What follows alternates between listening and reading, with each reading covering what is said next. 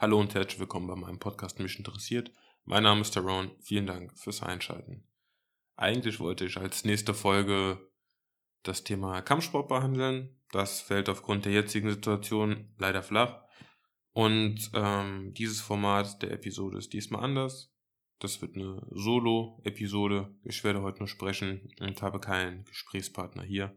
Ich hoffe trotzdem, dass es euch gefällt und äh, das Thema, wie der Titel wohl schon verrät, andeuten lässt, ist äh, das brandaktuelle Thema Corona.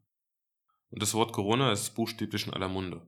Ich möchte mit dieser Folge aber nicht nur einen weiteren Bericht darüber abgeben, wie viele Infizierte, Tote, wirtschaftliche oder finanzielle Schäden wir auf der Welt haben. Nein, eher meine persönlichen Gedanken zu dem, was die Medien uns präsentieren, wie die Menschen in diesen Zeiten ach so toll solidarisch denken bzw. handeln und wie wir die jetzige Zeit vielleicht sogar als Chance sehen können oder eher müssen, um in Zukunft umsichtiger mit unseren Mitmenschen umzugehen. Ein neuen Wurf der Gesellschaft kann vorangetrieben werden. Es muss erkannt werden, dass essentielle Sektoren unzureichend ausgestattet sind. Gewisse Jobs müssen einfach mehr geschätzt werden und diese Konsumgesellschaft sollte man hinterfragen. Was sich neben Corona noch viel extremer ausbreitet, viel, viel rasanter ausbreitet, ist Angst. Und Angst äußert sich dadurch, dass man unwohles Gefühl hat, dass jemand in eine Stresssituation bringt und man fühlt sich in irgendeiner Form bedroht. Und diese stressige Situation und das Gefühl, bedroht zu werden, das wird oft zu Handlungen, die in unseren alltäglichen Handlungsmustern so gar nicht erscheinen will. Ja, und gerade jetzt Schlägereien und Klopapier, 20 Packungen Nudeln auf Vorrat kaufen, leere Regale, wo sonst Hygieneartikel stehen, Abschottungen zu jeglichem Kontakt, Angst vor Infektion. Und auf der anderen Seite haben wir Personen, die die Einschränkungen der Bürger als gewünschtes Ergebnis der Regierung sieht, eingeleitet durch mediale Panikmache. Die Befürchtungen, dass es dass hier das beschriebene Szenario von George Orwell in seinem Buch 1984 eintritt, ein Staat, der jeden Schritt seiner Bürger aus genauestens kontrolliert.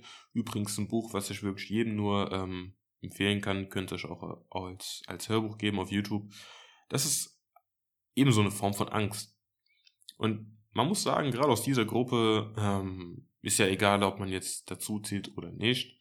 Gerade aus dieser Gruppe wird gesagt, dass diejenigen, die in Panik verfallen, sich doch mal beruhigen sollen, es nicht so ernst nehmen sollen, das Ganze heißer gekocht als gegessen wird. Also haben wir auf der einen Seite irrationales Handeln und einmal rationales Handeln, könnte man meinen. Kritisches Denken, wenn die Freiheit von einem beschnitten wird und die Medien zu hinterfragen, ist wichtig, gar keine Frage. Ein kleiner Vorrat an Lebensmitteln schadet auch nie.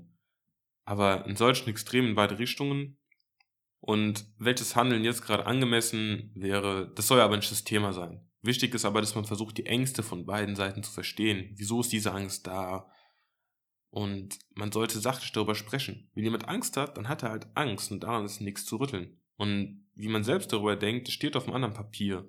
Man kann statt zu äußern, dem anderen sagen, dass man es anders sieht, aber vielleicht schafft man es dem anderen, diese Angst und Panik zu nehmen, ohne dass man die Ernsthaftigkeit der jetzigen Situation, die Gefühle der Person herunterspielt und lächerlich macht. Denn gerade jetzt brauchen Personen, die Angst haben, alles andere als das Gefühl, mit ihrer Meinung allein zu sein oder nicht für voll zu werden. Social Distancing ist momentan voll im Trend. Und das meint aber nicht, dass man sich nicht austauschen sollte. Sprecht mit euren Mitmenschen, was macht euch Angst, wieso ist Person XY nicht ängstlich. Wenn ihr euch auf einer Ebene distanziert, wo ihr nicht mehr kommuniziert, dann läuft da was falsch. Der Mensch ist halt eben ein soziales Wesen und tut euch selbst den Gefallen und sprecht mit Leuten. Jeder kann mal telefonieren oder chatten, was weiß ich. Es trägt alles dazu bei, um seine Ängste zu lindern, sie jemanden mitzuteilen. Fresst es nicht in euch hinein irgendwann platzt dir. Das ist etwas, was man momentan sehr gut beobachten kann. Die Leute haben Angst und die teilen das nicht so richtig, ja. Die fressen das in sich hinein und die äußern sich nicht, weil sie Angst haben, irgendwo anzuecken. Sprecht eure Ängste verdammt nochmal aus. Und auch wenn die Person eine ganz andere Meinung hat, fragt verdammt nochmal, warum und macht nicht zu. So festigt ihr nur eure Gedanken und denkt, die Angst ist vollkommen berechtigt. Jetzt habe ich erstmal über Angst gesprochen, aber die kommt ja auch nicht von irgendwo. Wo kommt diese Angst überhaupt her? Und hier muss man einfach mal die Medien erwähnen. Wer ins Internet geht, auf dem wird eingedroschen mit Corona-News. Wer den Fernseher anmacht, auf dem wird eingedroschen mit Corona-News. Wer auf Facebook geht, ja.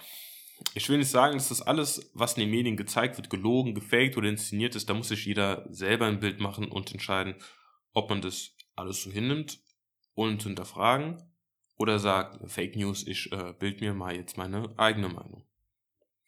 Und Deshalb sind Informationen wichtig und Medien sollen die Aufgabe der Informationsverbreitung erfüllen. Aber bitte, bitte nicht nur einseitig und so, dass der Bürger mit Angst und Panik beschmissen wird. Denn nichts anderes passiert gerade. Man könnte ja meinen, dass andere wichtige Ereignisse gerade komplett in den Schatten gestellt werden und Corona noch mehr gehypt wird, um diese Aufmerksamkeit auf dem Thema zu halten.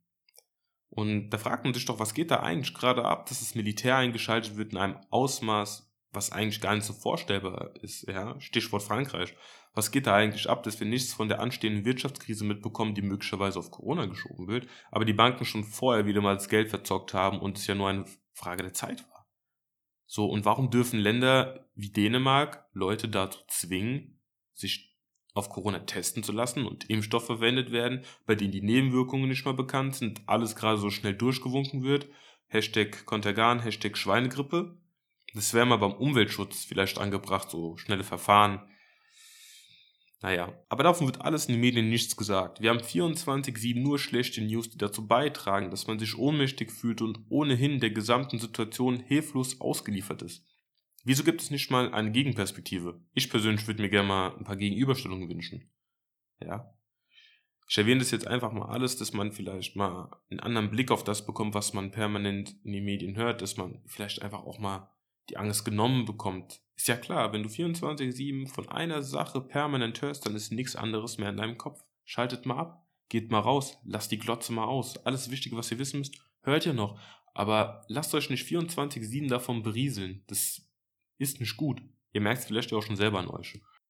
Und sorry für all diejenigen, die den Hals voll haben von irgendwelchen Zahlen, aber man muss sie halt mal nennen, ja. Und ich frage mich, warum hören wir immer nur die Zahlen von Infizierten und Toten? Und wo kommen die Zahlen überhaupt her? Wie kommen die zustande?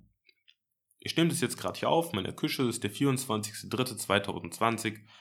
Es ist 6 Uhr abends und laut Robert Koch Institut sind momentan in Deutschland 27.436 Personen deutschlandweit infiziert. Ich glaube, ich habe es gerade gedoppelt, naja. Von diesen 27.436 sind 114 gestorben. Also haben wir eine Todesrate von 0,4 Prozent. Jeder Tod ist bedauerlich, will ich gar nicht irgendwie äh, hier jetzt sagen, ja, mein Gott, sind doch nur so und so viele Tote, jeder Tod ist bedauerlich, ja. Aber man muss sich trotzdem fragen, wer sind diese 0,4 Prozent? Sind es Personen Mitte 20, die in der Blüte ihres Lebens stehen und kerngesund sind, oder Personen, die 70 plus sind und bereits mehrere schwere Vorerkrankungen haben und die durch die nächste schwere Erkältung, Erkrankung, sonstigen von uns gegangen werden? Das würde ich mir mal äh, wünschen, dass das mal in den Medien mehr zum Fokus oder in den Fokus gerückt wird, ja, dass man nicht einfach nur hört so und so viel Tote, sondern einfach mal wirklich hört, okay, wen betrifft es, wie, in welcher Form. Klar, Rücksicht ist für alle geboten, das steht außer Frage, aber hier geht es ja darum, wie heiß dieses Thema eigentlich gekocht wird. Und dann alle, die jetzt sagen, ja, äh, du kannst es mit der Grippe vergleichen, mir geht es gar nicht darum, das jetzt als Grippe klein zu reden, aber man kann doch einfach mal ein paar Vergleiche ziehen. Ja, und nicht immer nur auf diesen Angstbutton drücken. Im Winter 17, 18 hatten wir in Deutschland 25.000 Grippetote im Vergleich zu Stand jetzt 114. Wo war da der mediale Aufschrei? Wurde da zwischen den Erregern spezifiziert, wie es jetzt gerade gemacht wird? Auf wen wurde da Rücksicht genommen? Versteht mich nicht falsch, es ist ernst, aber wieso kann man nicht mal Vergleiche ziehen? Wieso muss man nur auf diesen Angstbutton einhämmern? Das sind mal so Fragen, die man sich mal so stellen kann. Andere Fragen sind auch, wie gut kann man eigentlich klinisch unterscheiden, was genau jetzt die Todesursache war? War es der Coronavirus oder die Vorbelastung, weitere Faktoren? Dazu würde ich gerne mal was in die Medien hören. Ja? Nur mal ein Beispiel. Italien meldet bisher die höchsten Todesfälle in der Europäischen Union. So. Aber hierbei wird nicht unterschieden, ob die Person nur positiv auf Corona getestet wurde und an etwas anderem gestorben ist oder ob sie tatsächlich durch den Virus gestorben ist. Das heißt, die Zahlen werden total verfälscht und ich finde, es macht einen riesigen Unterschied, ob jemand, der positiv getestet wurde, einfach nur ein Herzversagen stimmt, weil er alt ist oder an dem Virus, wenn ich danach in den Medien berichte. Könnte man ja mal vielleicht öfters erwähnen oder sichere Zahlen nennen. Ja? Und dann kommen weitere Fragen in meinen Kopf. Ich weiß nicht, ob es euch auch so geht, aber ich frage mich halt, okay, wie viele sterben eigentlich täglich an Hunger? Wie viele an Alkohol? Wie viele an Zigaretten? einfach mal permanente, permanente Probleme ansprechen und Opfer benennen, die dieses kapitalistische, kapitalistische System mit sich bringt und nicht nur mal jetzt drüber reden. Wisst ihr? Wieso wird es ansonsten nicht behandelt? Macht euch darüber auch mal Gedanken. Jetzt haben wir viel Zeit. Jetzt die Zeit einfach mal, um, um Fragen zu stellen, um umzudenken, ja? Eine letzte Zahl will ich noch nennen, die ähm, auch etwas Wichtiges anspricht. Bis zu 40.000 Menschen sterben jährlich an multiresistenten Krankenhauskeimen.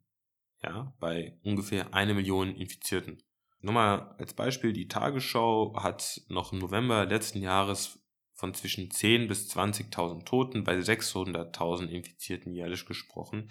Also haben wir hier eine Sterberate von 2,5 Prozent. So, das ist dann ja fast sechsmal so hoch wie äh, Corona. Äh, wenn man jetzt von 15.000 Toten ausgeht. Ja, vielleicht erwähnt man das mal und macht damit ein noch viel größeres Fass auf, weil das, finde ich, sollte die Aufgabe der Medien sein, einfach mal aufmerksam machen auf Zustände, die einfach meiner Meinung nach nicht sein dürfen. Nämlich unser glänzendes Gesundheitssystem. Immer mehr Krankenhäuser werden privat und in öffentlichen mangelt es schlichtweg am Personal und der nötigen Ausstattung. Das wäre doch mal was für die 8 Uhr Nachrichten. Welcher Titel wäre angebracht? Corona-Krise enthüllt, dass das Gesundheitssystem nicht wegen der vielen Fälle überlastet wird, sondern schon vorher an allen Ecken gespart wurde, weil der Staat lieber in Waffen und Kriege investiert, als in die Gesundheit der Bürger. Bringt ja mehr Profit. Da kann man ja mal schauen, ob das stimmt. Und abgesehen davon, mal, jetzt mal wirklich ganz im Ernst, es kann doch nicht sein, dass Gesundheit etwas ist, was je nach monetär verfügbaren Mitteln anders behandelt wird kein Vorwurf an alle Privatpatienten, sondern eher an das System. Das kann doch nicht sein, dass ich da jetzt einen Unterschied mache. Ja. So, der hat mehr Geld und dem behandle ich jetzt und der andere braucht es zwar dringender, aber ist mir egal, der ist Kassenpatient. Das, das kann doch nicht sein. Und gerade diese Zeit sollten wir nutzen, um genau über sowas nachzudenken. Und jeder, der allen Leuten dankbar ist, die im sanitären Bereich arbeiten, im Supermarkt, bei der Müllabfuhr, beim Bäcker, ja, ich hoffe, eure Dankbarkeit bleibt auch nach der ganzen Geschichte hier vorhanden und ihr setzt euch für diese Leute ein, wenn ihr die Möglichkeit habt und beschwert euch nicht, wenn ein Ablauf mal länger dauert. Auch das kommt gerade jetzt noch vor, gerade wo diese Leute alles am Laufen halten. Ja, unter dieser Stelle mal ganz kurz, ähm, da will ich allen Ärzten, allen Krankenpflegern, Assistenten, ja, dem gesamten Personal im Gesundheitswesen danken. Danke an alle Reinigungskräfte, danke an die Bäcker, danke an die Kassierer, danke an den Lieferdienst. Tag für Tag stellt ihr euch hin und macht einen Job, der essentiell für diese Gesellschaft ist, aber nicht ansatzweise so geschätzt wird, wie er es sollte. Ihr macht Überstunden, ihr kommt erschöpft von der Arbeit, um euch am Ende des Monats einen Geldbetrag auf eurem Konto anzuschauen, der nicht das widerspiegelt, was ihr leistet. Und an alle, die das hören, es tut euch nicht weh, den Leuten, die permanent am Malochen sind, ein Danke auszusprechen. Das macht ihren Tag um einiges besser und denkt dran, wenn ihr das nächste Mal zum Supermarkt geht, die Leute, die arbeiten, während ihr euch den Einkaufswagen voll macht, brauchen am Ende des Tages auch noch was, womit sich der Hintern abgeputzt werden soll. Wenn jeder das nimmt, was er braucht, hat jeder genug. Dieser Überkonsum, der treibt uns alle noch in den Wahnsinn und in den Ruin. Und ich hoffe, dass die jetzige Situation das Verhalten der Menschen nach dem Ereignis positiv beeinflusst, da jeder sieht, welche Folgen es hat. Wenn jeder an sich denkt und meint, er ist der Wichtigste. Vielleicht erkennen wir auch anhand der abnehmenden Luftverschmutzung und sich erholenden Natur auch, dass wir unsere Lebensweise und unseren Umgang mit unserem Planeten vielleicht mal ändern müssen. Auch mal was zu nachdenken, ja. Und zum Thema Grenzschließung. Ja. Momentan ist Ausnahmesituation, aber vielleicht denkt man in Zukunft an das Pflegepersonal aus Osteuropa, die unseren Bedürftigen pflegen und die Mitarbeiter auf landwirtschaftlichen Betrieben, die unseren Bauern die Ernte sichern und das zu einem Lohn, für den viele von euch nicht mal aufstehen würden, wenn man das nächste Mal davon spricht, dass niemand mehr hier rein soll oder über gewisse Gruppen schlecht redet, ja. Momentan sind die Felder frei, stellt euch hin, stecht den Spargel, wascht 90-jährige Hintern und dann hören wir uns nochmal. Oder seid dazu bereit, mehr für diese Leute zu zahlen. Einfach mal nachdenken, ja. Und zum Abschluss, wer sich nicht schon vorher nach dem Toilettengang die Hände gewaschen hat oder nachdem er von draußen kam. Ich glaube, dazu muss ich nichts sagen. Vielleicht einfach permanent etwas mehr hygienisches Verhalten, ja. Und dann diejenigen, die die, die, die kernigen Haferflocken leer kaufen, dazu muss ich auch nichts sagen. Das fuckt einfach nur ab. Wenn ihr eine andere Meinung habt, schreibt mir, äußert euch. Ich bin offen dafür und ich hoffe, euch hat diese Folge gefallen. Bis zum nächsten Mal.